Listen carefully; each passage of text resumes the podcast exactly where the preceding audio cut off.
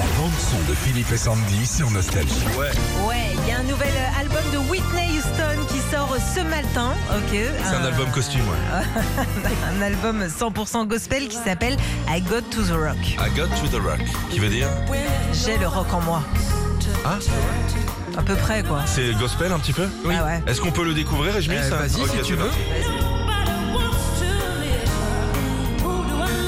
Oui, mais parce que sa, sa maman était choriste gospel. hein. Et elle aussi. Elle aussi. Elle aussi, Ah en ouais. fait, elle a démarré en faisant du gospel et c'est des enregistrements qui datent de cette époque. Ils ont grand- récupéré en fait tout- toutes ces chansons gospel. en fait. Si elle avait commencé en, en louant des voitures à l'hôpi- à, à l'aéroport de Montpellier, ils, a- ils auraient sorti les contrats des Clio, des Twingo. Exactement. de l'époque. Évidemment, bien sûr. Ah ouais. Gros son, hein. Mais c'est vachement bien ça. hein. C'est vachement bien. T'as des reprises gospel et puis six titres inédits. Vas-y, vas-y, vas-y.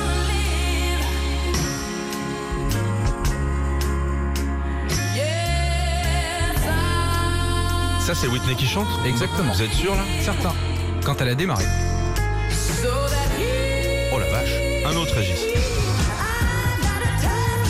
Ah, c'est funk ça à mort. Ah là, elle est pas toute seule dessus.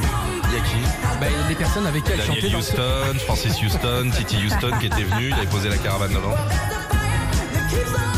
Un autre Ah, grosse ambiance.